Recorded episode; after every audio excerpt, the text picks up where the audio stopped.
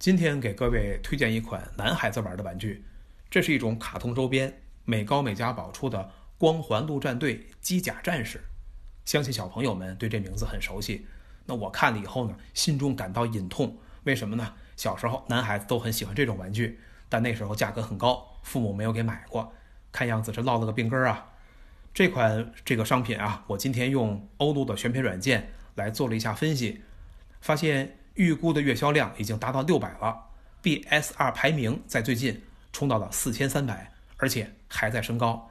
那么对它的评分是很高的，保持在四点九分左右。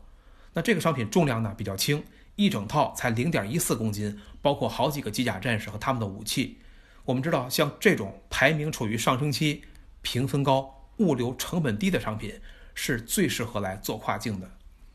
亚马逊上的价格目前是十四点九九美元。那么从采购平台来分析的话，类似的商品成本价大约还不到一块钱一个，可见这里的利润空间是相当可观的。不过稍微有点小遗憾的是，这款商品在亚马逊已经有七个卖家了。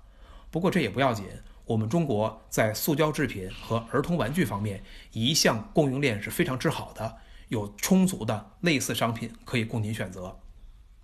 不过在这儿呢，我们要特别的强调一下版权问题。我们知道。欧美市场是非常注重版权的，咱们的各位卖家千万要注意规避好版权风险，不然即便前期没有人审查，一旦你的销售量起来了以后，很容易被人盯上，万一被投诉了，不仅钱被冻结住，甚至还有可能要面对巨额罚款，乃至于封号和关店的风险。